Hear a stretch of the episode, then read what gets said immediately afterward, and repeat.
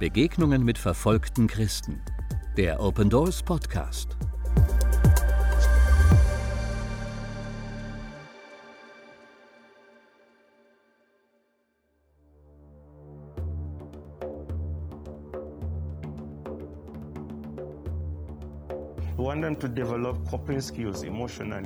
Wir möchten, dass Christen emotionale Fähigkeiten erlangen, im Angesicht der Verfolgung standhaft zu bleiben und ihr nicht nachzugeben.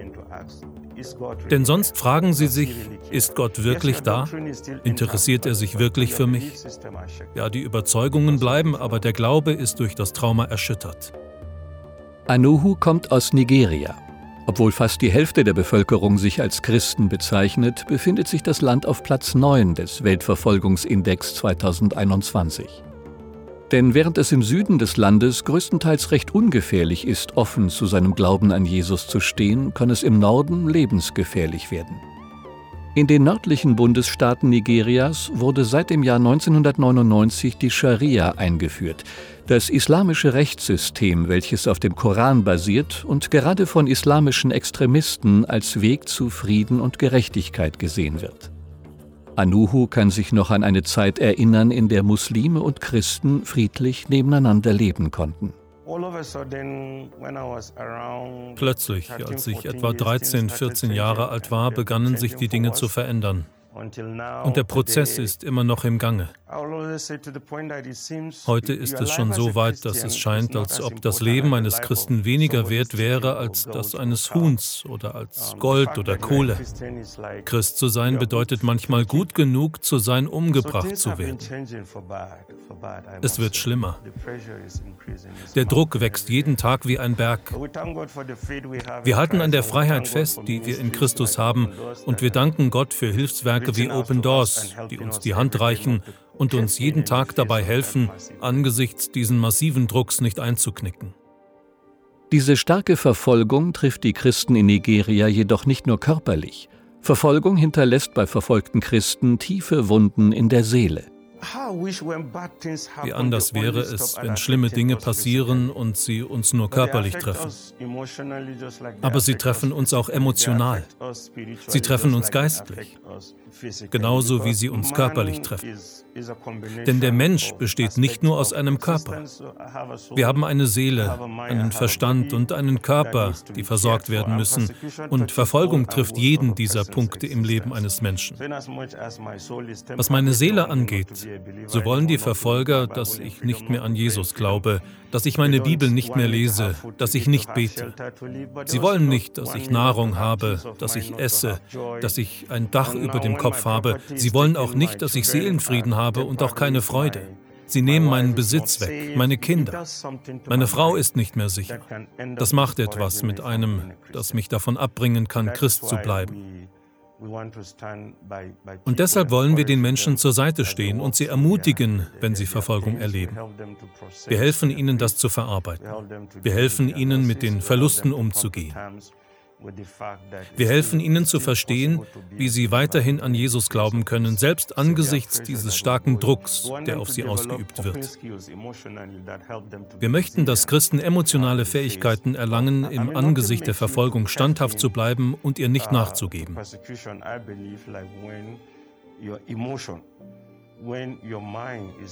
Ich glaube, wenn man emotional wird, wenn der Verstand überwunden ist, wenn sie es schaffen, dass man keine Freude mehr hat, Christ zu sein, weil man so viele Traumata erlebt hat, wenn diese Traumata sich anhäufen, Stück für Stück, dann fängt man sich irgendwann an zu fragen, ist Gott wirklich da? Interessiert er sich wirklich für mich? Ja, die Überzeugungen bleiben, aber der Glaube ist durch das Trauma erschüttert. Im Traumacenter, in dem Anuhu arbeitet, versuchen die Mitarbeiter auf die unterschiedliche Schwere der psychischen Verletzungen einzugehen.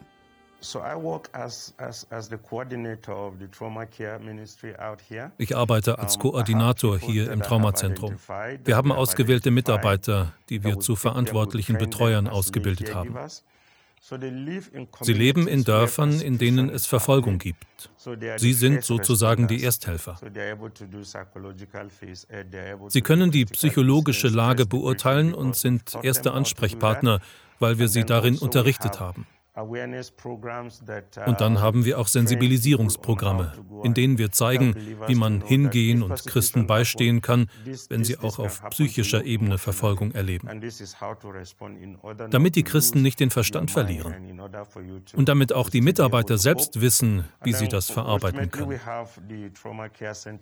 Und wir haben das Traumazentrum, in das die schwersten Fälle überwiesen werden. Ich selbst kümmere mich um die Rehabilitation und die Therapie. Und wir haben noch einige Freiwillige und Seelsorger und Psychologen, die den Überlebenden helfen.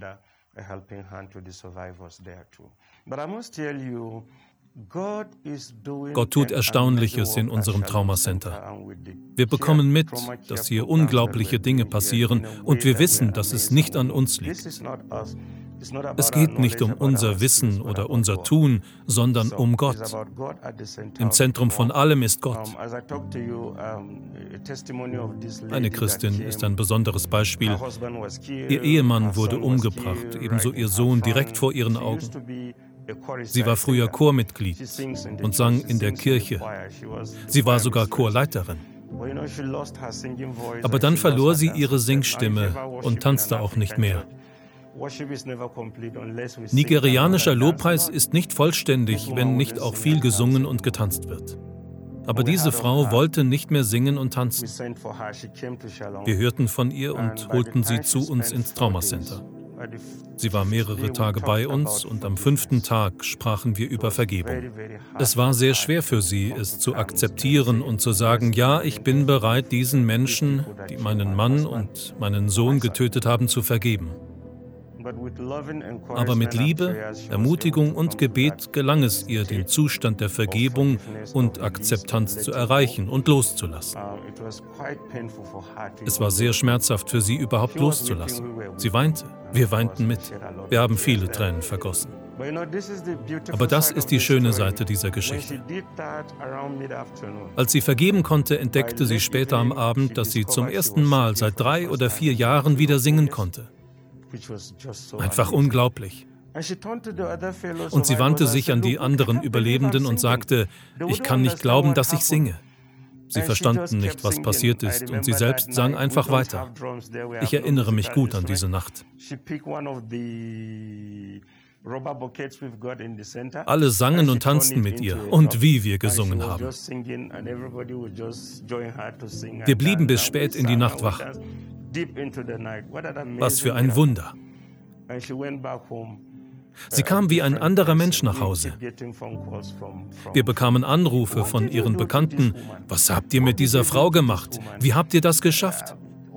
Alles, was wir sagen konnten, ist, es war Gott und die liebevolle Fürsorge von den Mitarbeitern im Traumazentrum.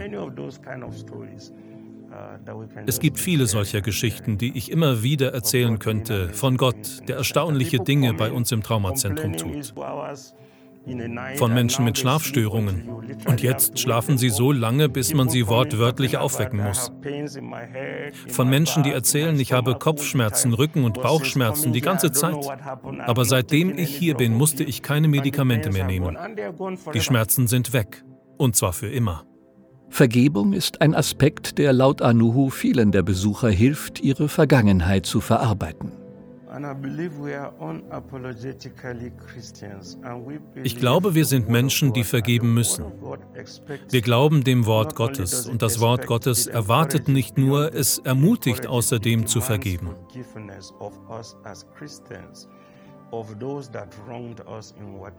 Es fordert von uns als Christen, denen zu vergeben, die uns in irgendeiner Weise Unrecht getan haben, ganz gleich wie schlimm.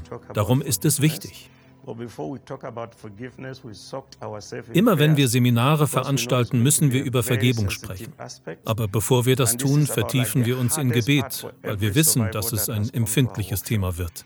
Und das ist so ziemlich der schwierigste Teil für jeden, der zu unserem Seminar kommt. Aber jeder, der in der Lage war, den Punkt der Vergebung zu erreichen, kann dann weitererzählen, wie Jesus in ihm gewirkt hat.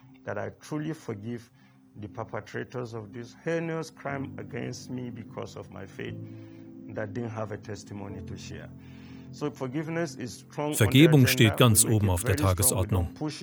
Wir betonen sie, aber wir drängen sie nicht auf.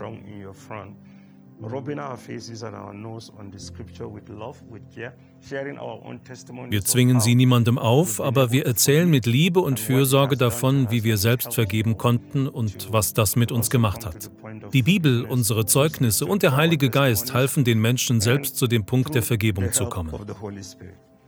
Anuhu kann von diesen Menschen viel lernen und auch die Mitarbeiter im Trauma Center werden immer wieder mit tiefschürfenden Fragen der verfolgten Christen konfrontiert. Warum sollte Gott all diese Dinge zulassen? Beten wir nicht genug? Sind wir so sündig oder hast du uns vergessen? Siehst du nicht, was mit uns geschieht?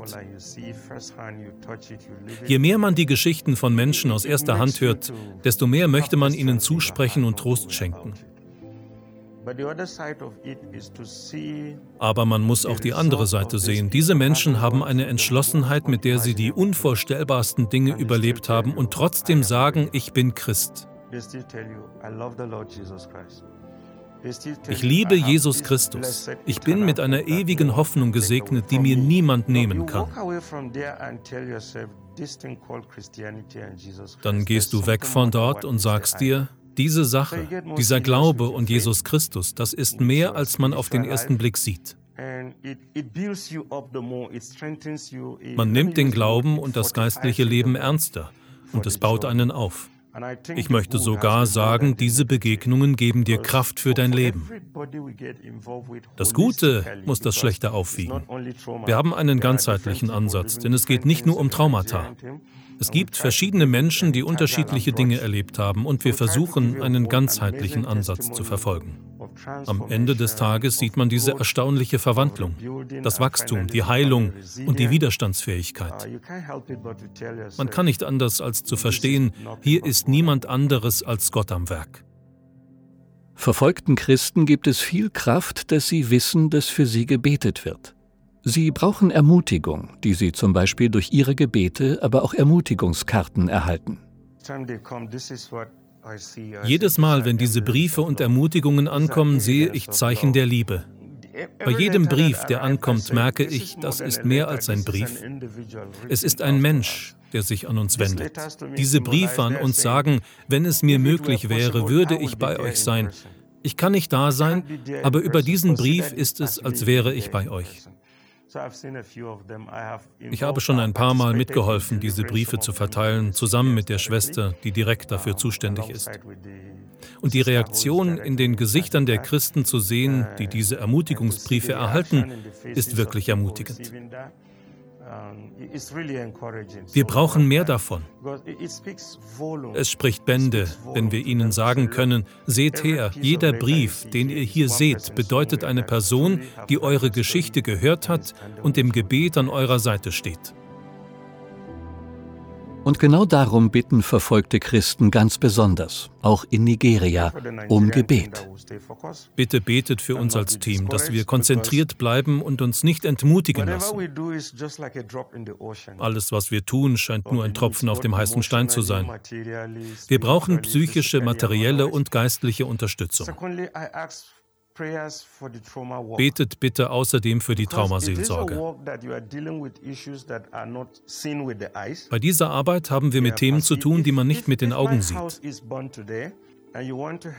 Wenn mein Haus abbrennt und du mir helfen willst, das Haus zu reparieren, ist es einfach für dich, das Dach zu reparieren und das Haus zu streichen. Irgendwann ist das Haus bezugsfertig. Gott sei Dank, ich habe endlich wieder ein Dach über dem Kopf. Aber bei einem Trauma ist das nicht so. Man hat mit Themen zu tun, die tief im Inneren versteckt sind. Es dauert, bis sich die Menschen öffnen. Es ist, als würde man das Fenster ihres Herzens öffnen. Bitte betet für uns, dass uns der Heilige Geist weiterhin begleitet und uns Sensibilität und Einfühlungsvermögen schenkt, damit wir wissen, wo und wie wir mit den Betroffenen in Kontakt treten können, die unsere Hilfe brauchen. Ich bitte um Gebete für die nigerianischen Christen, dass wir angesichts dieser immer stärker werdenden Verfolgung widerstandsfähig bleiben und durchhalten. Dass wir alles ablehnen, was uns davon abbringen könnte, Christen zu bleiben und dazu bringt, etwas zu werden, was wir niemals sein wollen. Bitte denken Sie im Gebet an die verfolgten Christen in Nigeria. Sie können Christen auch persönlich ermutigen, indem Sie ihnen schreiben. Weitere Informationen dazu finden Sie auf www.opendoors.de/schreiben. Wollen auch Sie verfolgte Christen unterstützen? Werden Sie Open Doors Gebetspartner und erfahren Sie monatlich durch unser Open Doors Gebetsmagazin mehr über die Situation verfolgter Christen weltweit. Jetzt auf unserer Homepage bestellen www.opendoors.de/magazin